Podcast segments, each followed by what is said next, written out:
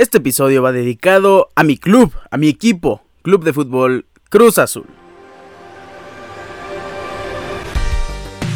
La máquina está cumpliendo 96 años de historia, una historia llena de títulos, uno de los equipos más grandes del fútbol mexicano, Estoy seguro que en cada, cada rincón de este país vas a encontrar un aficionado de Cruz Azul y yo me siento muy contento y muy orgulloso de pertenecer a esta grandísima afición. Una vez más, feliz 96 aniversario Club de Fútbol Cruz Azul. ¿Cómo están? Hoy es lunes 22 de mayo, episodio número 214 de su programa Deportes Ricardo Cerón Podcast. Hoy tenemos un programa muy interesante porque ahora sí ya casi estamos a punto de completar a los cinco campeones de las mejores ligas del planeta, la Liga On. Todavía no se define y la Bundesliga, bueno, acaba de dar un giro impresionante y aquí les vamos a contar todos los detalles. En la Liga MX ya tenemos finalistas, han terminado las semifinales de vuelta, unas muy interesantes la verdad y muy sorpresivas. En la NFL tenemos varias noticias que comentar y es semana de carrera, una vez más tenemos el GP de Mónaco 2023. Así es, la carrera que siempre se corre el último domingo de mayo, nos espera este fin de semana. Muchísimas gracias por estar aquí. Comenzamos. Iniciamos este recorrido por las mejores 5 ligas de Europa y a decir verdad yo me moría por empezar esta sección con la Bundesliga. Antes de iniciar este fin de semana, el Bayern de Múnich era líder a falta de dos partidos en el torneo alemán. Líder y en grave peligro para todos los demás equipos de ser campeón de la Bundesliga por onceava vez consecutiva pues algo ha cambiado en esta liga. Thomas Tuchel no ha sabido gestionar a la perfección a su equipo, además de enfrentar a un rival difícil como el Leipzig. Sean los factores que sean, Bayern Múnich está a punto de perder la hegemonía de 10 años en Alemania. Se enfrentaba en esta jornada número 33 de 34 al RB Leipzig, además en su casa en Allianz Arena. El marcador lo abrió Serge Gnabry al minuto 25 y hasta ese momento todo bien. Esperábamos que Bayern gestionara una victoria, que el partido lo controlara sin problema alguno, pues al minuto 64 al parecer el RB Leipzig salió con todas las armas a romper lanzas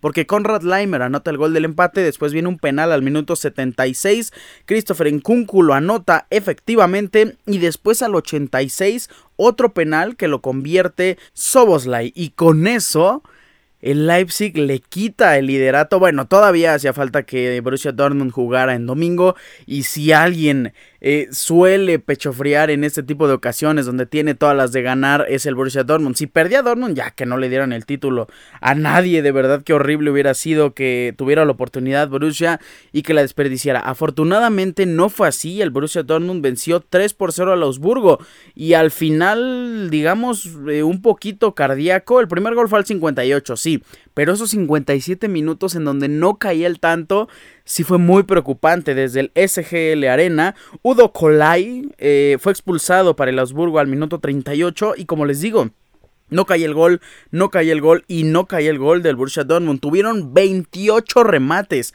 10 remates al arco y fue hasta el minuto 58 donde Sebastián Aller anota este gol que abre los caminos y que eleva la esperanza para el campeonato del Borussia Dortmund. Antes de Bayern de Múnich, el último campeón fue Borussia Dortmund. Después, Sebastián Aller repite la dosis al minuto 84 y Julian Brandt anota gol al minuto 90 más 3, lo que hace que el Dortmund ahora tenga 70 puntos con 33 partidos jugados y el Bayern de Múnich tenga 68 puntos. ¿Qué necesita el Dortmund? Necesita ganar en la última jornada. Si empata, sube hasta 71 puntos y si el Bayern de Múnich gana, lo más probable y lo que me parece más obvio es que el Bayern va a ser campeón porque tiene diferencia de goles de 53 y el Dortmund de 39.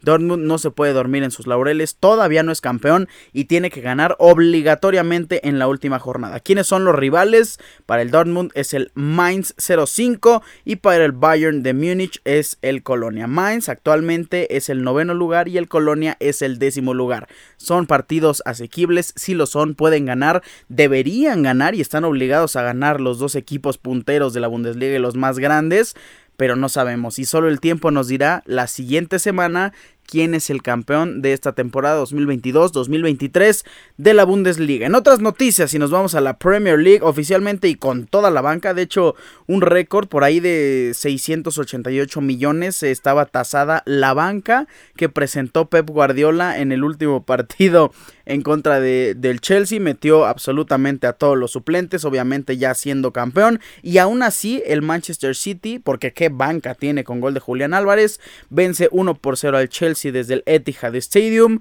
y se corona oficialmente, ya les dieron el trofeo de la Premier League, Erling Broad Haaland, campeón de la Premier con el City en su primera temporada, Phil Foden que ya tiene 5 campeonatos en la Premier League, un número pues bastante complicadísimo de alcanzar. Phil Foden ya es una leyenda histórica del Manchester City. En otras posiciones, el Arsenal, que tiene todavía un partido más, tiene 81 puntos, ya no lo alcanza matemáticamente. Newcastle, que hasta este segundo está empatando 0 por 0 en contra de Leicester City. Leicester City necesita ganar fundamentalmente para poder salvar la categoría en contra del Everton. Newcastle, con este empate, llegaría a 70 puntos, pero el Manchester United tiene un partido menos con 69 unidades, así que lo que necesita hacer Newcastle es ganar este encuentro.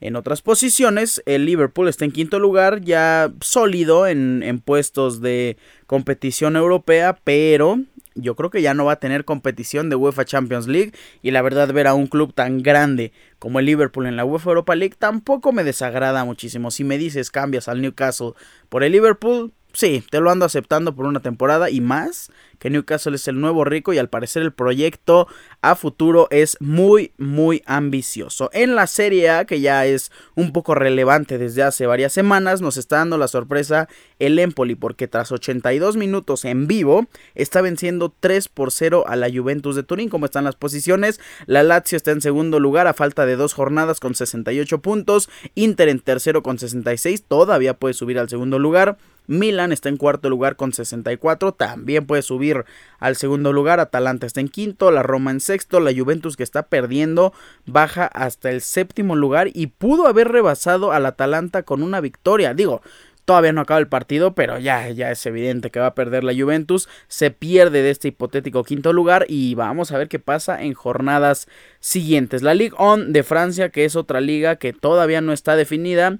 Ya es obvio quién va a ganar, como les he dicho varias veces, pero todavía no está matemáticamente definido. El Paris Saint Germain tiene 84 puntos y el Lens tiene 78. Están al límite, al borde. Si el Paris Saint Germain empata su siguiente partido, su jornada número 37, se convierte oficialmente en el campeón de esta temporada de la Ligue 1 de Francia. Se enfrenta el siguiente sábado 27 al Racing de Estrasburgo. Por cierto, ahorita regresando eh, a la Premier League, se me había pasado contarles la historia del Championship en esta temporada porque Luton Town eliminó a Sunderland, que es de mis equipos favoritos en, en, la, en la Premier, en el fútbol de Inglaterra, pero es una historia bastante bonita de contar porque Luton Town eh, es un equipo que hace 10 años estaba en la quinta división de Inglaterra, ya ha subido poco a poco y está a un paso, a un partido en contra de Coventry City el siguiente sábado 27 a las 9.45 de la mañana horario de la Ciudad de México de ascender a la Premier League en un estadio con tan solo capacidad para 10.000 personas. Imagínense la magnitud de alegría para todos los aficionados, el equipo, la institución y la ciudad de Luton Town. Qué bonita historia. Y la verdad, no hay que mentirnos, todos queremos que gane Luton Town este partido por el ascenso a la Premier League. Y ahora sí, pasemos a un caso que la verdad es que no me agrada absolutamente para nada. Hablamos del caso Vinicius y hablamos de la Liga de España. Vamos a iniciar hablando un poco de los números porque Real Madrid pierde, al final eso es lo de menos. Pierde 1 por 0 en contra del Valencia en una cancha famosa por ser hostil pero hay un límite entre la hostilidad y la falta de respeto. A Vinicius lo han tratado de una manera inaceptable, de una manera eh, que debe ser muy castigable por parte de la liga y no es la primera vez que pasa y la liga no ha hecho absolutamente nada. Han tratado con temas de racismo, han insultado a Vinicius Jr. y al final de cuentas el jugador ha sido expulsado. No entiendo por qué las personas, bueno, estos pseudo aficionados, creen que con pagar un boleto les da todo el derecho de gritarles, de insultarles y de decirles lo que quieran a los jugadores. Pueden apoyarlos, sí, pueden eh, reclamarles futbolísticamente absolutamente todo lo que quieran porque están en su derecho, pagues o no el boleto pero al final de cuentas rebasar esa línea del respeto me parece completamente inaceptable y también me parece un problema grave que la liga lo pase por alto. No está bien que pase eso, no está bien que un jugador de la talla de Vinicius Jr. sea así de vulnerado y se sienta así de mal y se quiera ir del país, del país que él mismo dijo que tanto le ha dado y al final de cuentas creo que se tiene que hacer algo independientemente de los resultados que se den en los partidos. Real Madrid es tercer lugar con 71 puntos, el Atlético eh, tiene 72, hasta el momento es segundo, Barcelona ya es campeón oficialmente, la Real Sociedad tiene 65 puntos y estaremos comentando qué pasa con este tema y qué pasa también con la liga en las últimas dos jornadas porque esto puede detonar en un tema bastante serio y la verdad bastante bastante necesario que se haga algo con respecto al racismo en el fútbol. Con esto cerramos las ligas europeas, terminamos este paseo por Europa y nos vamos a la emocionante Liga MX.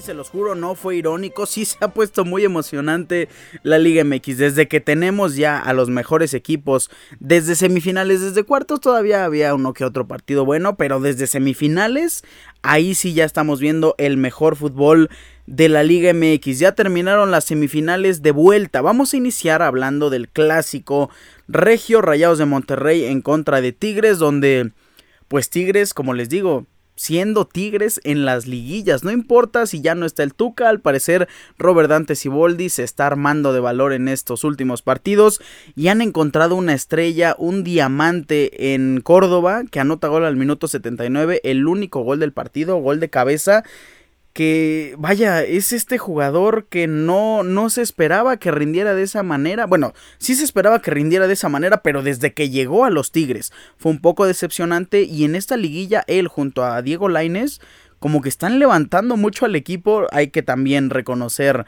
eh, la participación de los 11 jugadores de Tigres, porque a mí me pareció una actuación impecable de Rafa Carioca. Fernando Gorriarán regresando también fue un grandísimo partido. Me gustó mucho el partido de Guido Pizarro. Este jovencito Garza que también está haciendo muy muy buenas cosas en Tigres. Nahuel Guzmán con sus polémicas, con todo incluido, con eh, buscar hacer tiempo en cada uno de los partidos, también influye dentro de las victorias de Tigres y vencen en uno de los derbis más importantes. Yo creo que esta es una de las victorias más importantes en la historia de Tigres. Tenía que ganar a fuerzas. Recordemos que el criterio en caso de empate es que clasifica el mejor posicionado en la tabla y en este caso era el superlíder Rayados de Monterrey que como ya se ha dicho en muchas ocasiones merecía muchísimo más. Sí, si la liga fuera un formato de liga, Rayados sería campeón desde hace muchas jornadas. Estoy en todo lo correcto y perdón, estoy este, completamente de acuerdo, pero la liguilla tiene su esencia y la liguilla tiene su magia. Y hay que saber jugar estos partidos de liguilla. Desafortunadamente en el estadio BBVA, Víctor Manuel Bucetich no supo gestionar y eso que el Rey Midas es especialista en gestionar este tipo de partidos, pero los Tigres son los Tigres y últimamente son los equipos que o son el equipo que se está llevando las victorias agónicas en momentos muy muy importantes. Rayado solo tuvo un remate al arco y Tigres solo tuvo dos, pero tuvo mejor posesión, 61%, Rayados tuvo 39, Tigres tuvo 492 pases y Rayados 309. El cambio de los Tigres, meter a Diente López, me parece uno de los cambios más importantes en estas liguillas. Este jugador que está revolucionando al equipo después de salir del banco para entrar a la cancha es algo que los Tigres y que, bueno, ahorita las Chivas tienen que gestionar porque sí es un jugador muy, muy peligroso. Tigres fue el primer invitado el día sábado a la fiesta grande, bueno, a la fiesta final, al partido que culmina con este torneo clausura 2023 y los dirigidos por Robert Dante Siboldi ya esperan en la final de ida en el volcán. Porque la final de vuelta iba a ser eh, del América o de las Chivas Rayadas de Guadalajara. Absolutamente quien sea que ganara iba a recibir en su estadio la vuelta. En la ida, América venció 1 por 0 y ese marcador era mucho más importante de lo que todos imaginaban. Ese 1 por 0 significaba que las Chivas Rayadas tenían que ganar por dos goles y solo lo habían hecho en dos ocasiones en todo el torneo. Era un escenario bastante, bastante complicado en el Estadio Azteca, con mucha gente, más de 80 mil personas, por cierto también con una gestión del Fan ID fuera del estadio deplorable y eso también eh, es algo preocupante porque si podemos tener algo en contra, pues se dio el Aztecaso. Ustedes no lo pueden creer, tampoco yo lo podía creer. Las Chivas Rayadas vencieron 3 por 1 al América en un partido que, híjole, hasta el minuto 64 absolutamente nadie esperaba que las Chivas pudieran remontar. Abre el marcador Ronaldo Cisneros, eso sí, Belko Paunovic inició muy muy agresivo, en la primera jugada casi entra el gol, bueno, no estuvieron tan cerca, pero sí fue una jugada de peligro. Llegaron, llegaron, llegaron Ronaldo Cisneros tras una maravillosa jugada de mago, de verdad de poeta de Roberto Alvarado, le da una asistencia a Ronaldo impresionante y con un poco de suerte también ahí cae el primer gol de las Chivas. Nos vamos al primer tiempo con nerviosismo en el Estadio Azteca, con incertidumbre por parte de los aficionados del América y con nada más que esperanza, con 99% de fe y 1% de posibilidades para las Chivas. Así salieron del vestidor y baldazo de agua fría al minuto 57 porque anota gol Diego Valdés, el mejor jugador de este partido para las Águilas del América y de los pocos rescatables en esta eliminatoria. Todos hicieron un gran papel en el torneo, pero en esta eliminatoria, híjole, creo que Diego Valdés fue de los pocos que se merecen el reconocimiento después de haber perdido con el América. Anota gol al minuto 57, la peina de cabeza, Guacho Jiménez no pudo hacer absolutamente nada, de hecho se avienta horriblemente como para la foto nada más, y hasta ese momento ya los americanistas se veían hasta campeones, se veían ya en la final, se veían ya con la 14, pero ¿qué pasa? Belko Paunovic empieza a hacer su gestión, empieza a cambiar un poco de cosas, Álvaro Fidalgo nos regala, eh, pues, como 35 minutos de espectáculo gratis, de donde no había absolutamente nada para las Chivas. Álvaro Fidalgo se le barre a Nene Beltrán en el área, o sea, después del área, pero de las Chivas. O sea, no había absolutamente ningún peligro y Fidalgo no sé si le ganó la emoción, el nerviosismo. Se barre y le pone una plancha arriba de la espinilla. No, bueno, bueno, por la parte de atrás del pie y es expulsado. Primero le sacaron la amarilla, se fueron a revisarla al bar y Álvaro Fidalgo se perdía hipotéticamente la final hasta ese momento. Pero ¿qué esperábamos? Que primero hiciera varios cambios, Paunovic, que los hiciera de una manera muy inteligente, porque no cambió eh, a, su táctica meter muchos delanteros, no, siguió con la misma, pero sacó a Alexis Vega, sacó a Cisneros, sacó a Alvarado y metió a defensas, metió a Alan metió a muchos jugadores porque sabía que iba a mandar muchos centros al área. Si tienes pocas posibilidades, hazlas crecer no con delanteros, sino con jugadores que te puedan maximizar esas posibilidades y si vas a mandar centros, pues manda a quien sepa rematar esos centros. Primero, Alan Mozo al minuto 76 y ni siquiera de centro, ¿eh? Una jugada prefabricada que lo que me parece increíble es que nadie haya marcado a Alan Mozo. Estaba flotando al borde del área y nadie, en un tiro libre cercano al área, nadie se le ocurrió que a lo mejor un jugador tan solo fuera del área podía ser el jugador al que le dieran el pase en una pelota parada. Nadie se imaginó eso por parte del Club América. Pues Roberto Pio, no, no fue Piojo, fue alguien más, se la da a Mozo y Mozo remata con el empeine de una manera muy muy fuerte. Malagón no pudo ver, tampoco culpo al portero porque no pudo ver absolutamente nada y cuando ya se le acerca el balón no tuvo los reflejos para atajar y Alan Mozo anota gol al minuto 76, gol que hacía que las Chivas solo necesitaran un tanto para poder clasificar a la gran final. A partir de ese momento se viene la declive del América y yo creo que en este partido el gran culpable es Tan Ortiz. Bueno, Álvaro Fidalgo obviamente es el jugador que le da toda la oportunidad a las Chivas de, poder eh, atacar. Sin duda alguna, a partir de la expulsión de Álvaro Fidalgo, las Chivas se dedicaron a subir, se dedicaron a atacar y como que el América se vulneró y abrió la defensa.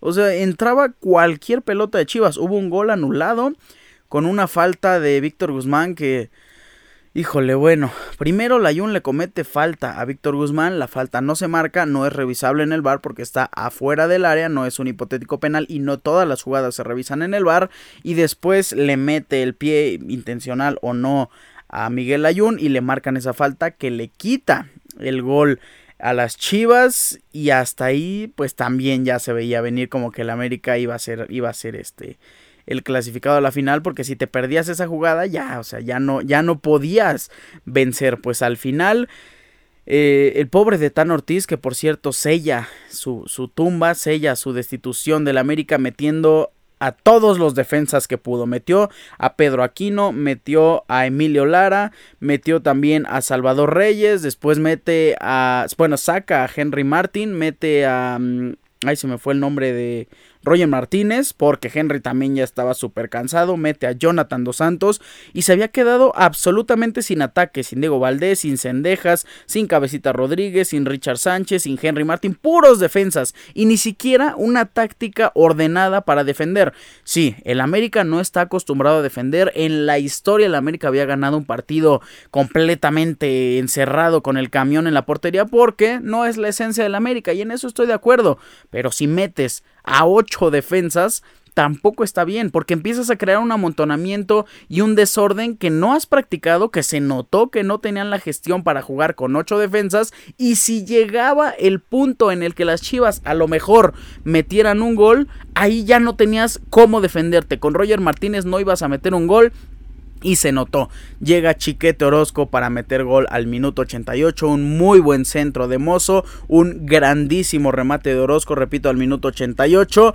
Y como les dije, el América ya no tuvo posibilidad de volver a atacar. La quería, la quería este, llevar Pedro Aquino, la quería conducir, se le enredaba entre las piernas. Después Miguel Ayun quería hacer lo mismo, se le enredaba mal los centros, mala técnica, los buenos defensas de Chivas que salieron en momentos importantes. El pollo briseño que como él mismo lo dijo en, en ese video donde se está peleando con sus compañeros. Puede que no sea bueno, puede que sea malo, pero es uno de los jugadores, por lo menos de las Chivas, que más corazón le pone a cada, a cada partido. Puede ser muy criticado por X cosa, puede ser criticado hasta por sobreactuar sus jugadas, sus ganas, pero la verdad es que el pollo briseño es un jugador con mucha alma, con mucha pasión, con mucho corazón y que es fiel y entregado a las Chivas de Guadalajara. Partido medio apagado de Alexis Vega que no hizo mucho, pero ahí estaba. Partido también apagado de Víctor Guzmán, buen partido de Nene Beltrán, buen partido de Roberto Piojo Alvarado, buen partido de Orozco, buen partido de Sepúlveda, Guacho Jiménez que por ahí este creó mucho nervio como a los 19 minutos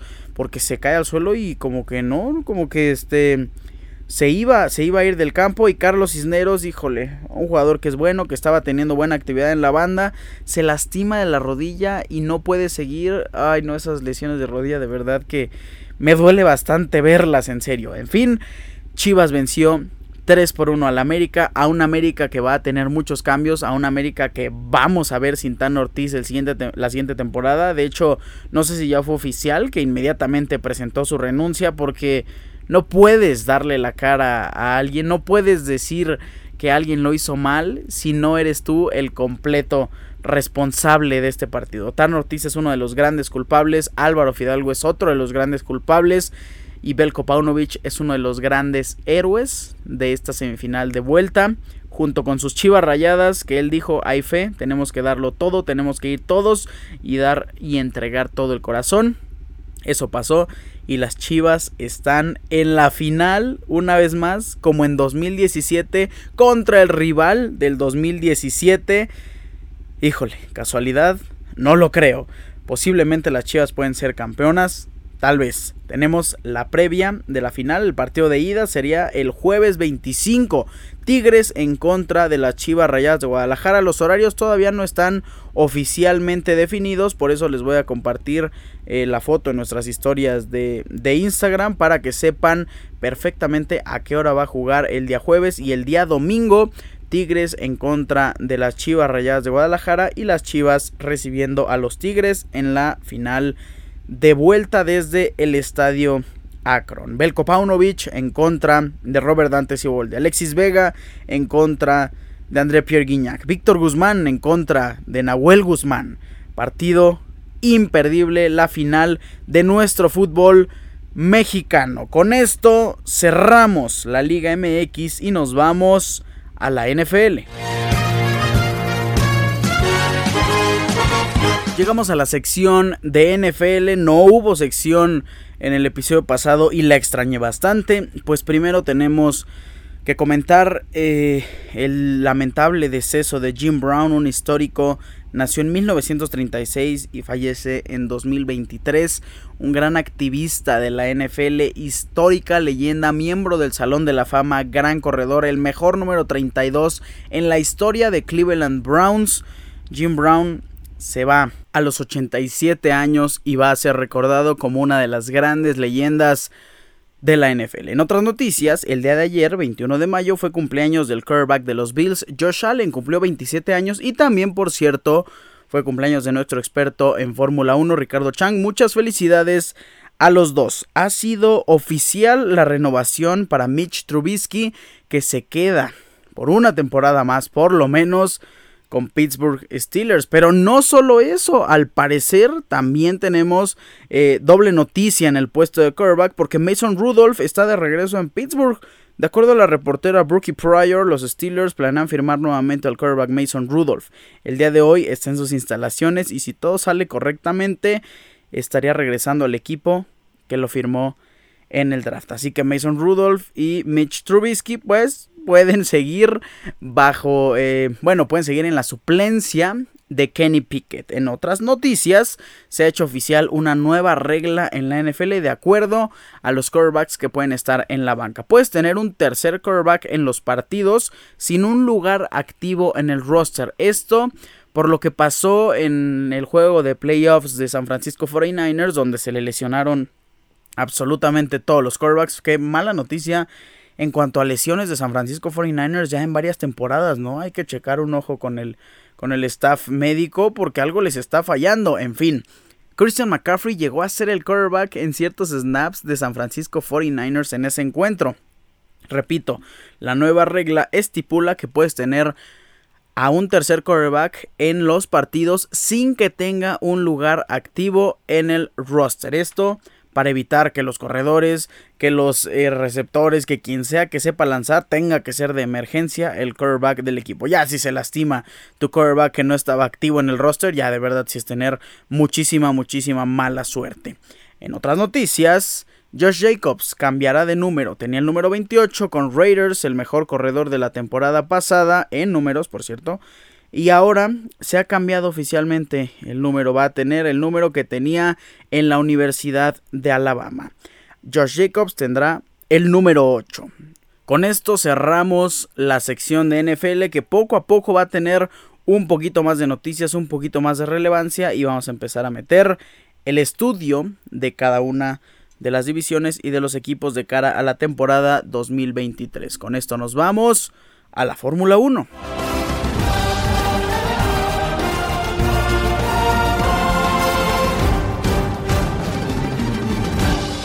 Hemos llegado a la última sección del programa, la sección de Fórmula 1 y es semana de carrera. Tenemos el GP de Mónaco 2023, uno de los GPs más históricos en toda la historia.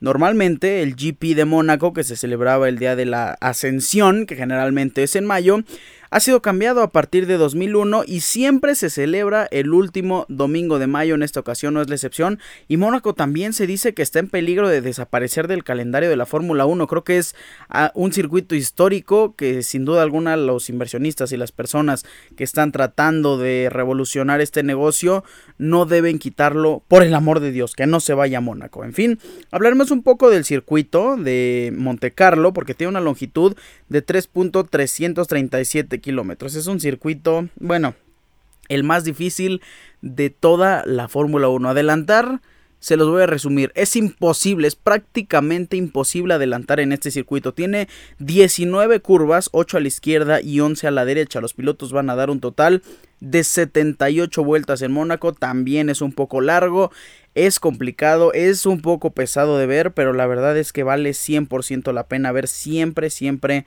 Mónaco. Van a recorrer una distancia total de 260.286 kilómetros. Es un circuito pionero. El primer GP fue en 1950. ¿Quién tiene el récord de circuito? Lo tiene Lewis Hamilton, que hizo un tiempo de vuelta de 1 minuto 12 con 909 en 2021. Algo que me llena de emoción comentar es el primer, bueno, el último antecedente de esta carrera. ¿Quién es el actual ganador?